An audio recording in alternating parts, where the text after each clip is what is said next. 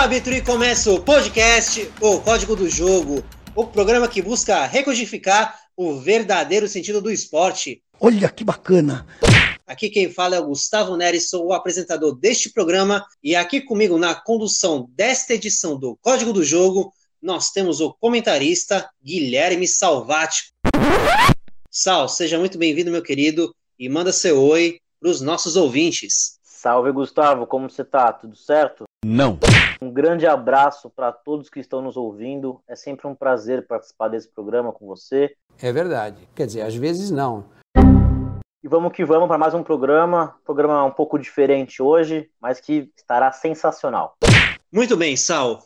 E no programa de hoje, meus caros ouvintes, teremos o quadro A Pergunta que Não Quer Calar. Olha que legal! E o quadro é muito simples. Fazemos uma pergunta pertinente para um dos nossos comentaristas e eles vão responder esclarecendo todas as dúvidas. Não tem segredo. E a pergunta é a seguinte: Qual título foi mais importante para a carreira do jogador Zinedine Zidane? A Liga dos Campeões da edição de 2001 e 2002 ou a Copa do Mundo de 1998? Sal? Eu não sei, meu. Bom, Gustavo, a pergunta não pode ser confundida. Por exemplo, a pergunta não é qual é o momento mais épico, porque se fosse essa pergunta não restaria dúvida. Seria a final da Liga dos Campeões, por conta do gol que ele faz, que é um golaço, por conta de ser uma final pro seu Real Madrid, um dos melhores times do mundo. Mentira! Aquele momento realmente é épico. Poucas coisas são mais épicas do que aquele momento. Espartanos, qual é sua profissão? Só que a pergunta é: qual é o título mais importante da carreira dele? E a resposta, sem dúvida nenhuma, é a Copa do Mundo de 98. Bom, eu vou separar em três motivos por que dessa minha resposta. Beleza! O primeiro motivo é que ser campeão na Copa do Mundo é um privilégio para poucos, e o Zidane é um desses privilegiados. Isso eu tenho personalidade. O Messi, para jogar mais do que eu, tem que ser campeão mundial. Se a gente for pegar um número de jogadores que venceram uma Copa do Mundo e comparar com o número de jogadores que venceram uma Liga dos Campeões, os jogadores de Copa do Mundo, eles estão num grupo muito mais muito menor. Você jogou mais com o Messi? É, é, eu joguei. O quê? Ah, não, Edilson, para, vai. Claro, Copa do Mundo é de 4 em 4 anos e você está representando o seu país, uma nação. Você é apenas um dos poucos 23 jogadores que são selecionados e convocados pelo técnico. Eu só queria poder dar alegria ao meu povo. E é aquilo, um jogador que venceu uma Copa do Mundo pode vencer uma Liga dos Campeões. Porém, nem sempre um jogador que ganha a Liga dos Campeões pode vencer uma Copa do Mundo. Dois exemplos, Cristiano Ronaldo e Bale, os dois que também atuaram pelo Real Madrid. São dois jogadores que acabam provando o que eu acabei de falar. E só por esse motivo, a Copa do Mundo passa a ter um valor realmente muito grande. Vamos para o segundo motivo. O título que ele dá para a França é um título inédito, um título tão grande que foi o primeiro conquistado. E mais, foi dentro da, do, do seu país, da França, o que torna esse momento muito mais especial. Olá, Renata. ¿Qué tal? Soy Sisu. Nada, solo mandarte un beso y, y espero que, bueno, desearte lo mejor. Un abrazo. fake, né? Diferente da Liga dos Campeões, que não era um título inédito. O Real Madrid já tinha muitas Ligas dos Campeões.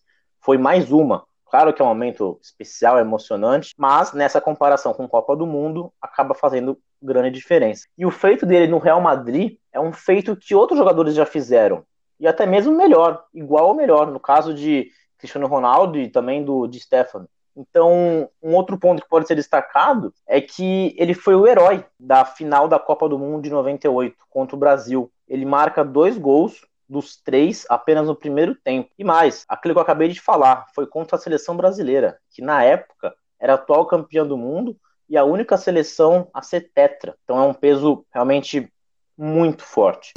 Com todo respeito ao Bayer Leverkusen, aquele time não era melhor que o Brasil. Tinha Ronaldo, Rivaldo, Tafarel, Roberto Carlos, Mariana, Juliana, Julieta, Marieta. Cafu, Edmundo 2000 years later. e tantos outros. E por muito tempo, 98 foi a única Copa que a França ganhou. Ela volta a ganhar simplesmente apenas, na verdade, em 2018.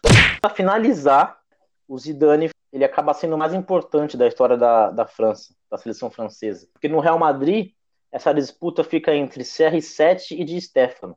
Ele ainda não chega no nível dos dois, apesar de ter uma importância tão grande quanto. E agora a gente conclui tudo isso, eu concluo com uma pergunta. A atuação dele contra o Brasil na final de 98 é a mais épica? Não, mas foi um momento muito importante para a carreira do Zidane, o que torna a Copa o momento mais especial da vida dele, em questão de título, no caso, né? Muito bem, Salvático. Com uma explicação dessas, não restou dúvida sobre este assunto. Meus parabéns, meu querido. Você falou como um verdadeiro mestre de cerimônias. Cara, não concordo, não concordo, me desculpa, não concordo. E é isso, meus queridos. Esse foi o código do jogo mais rápido que o Douglas Costa e vamos ficando por aqui. Sal, obrigado pela participação e até a próxima edição, meu querido. Eu que agradeço, Gustavo. Um programa super rápido, mas muito interessante mesmo.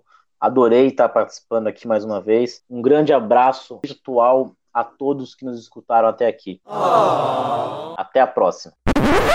E é isso, meus queridos. O código do jogo fica por aqui e até a próxima rodada.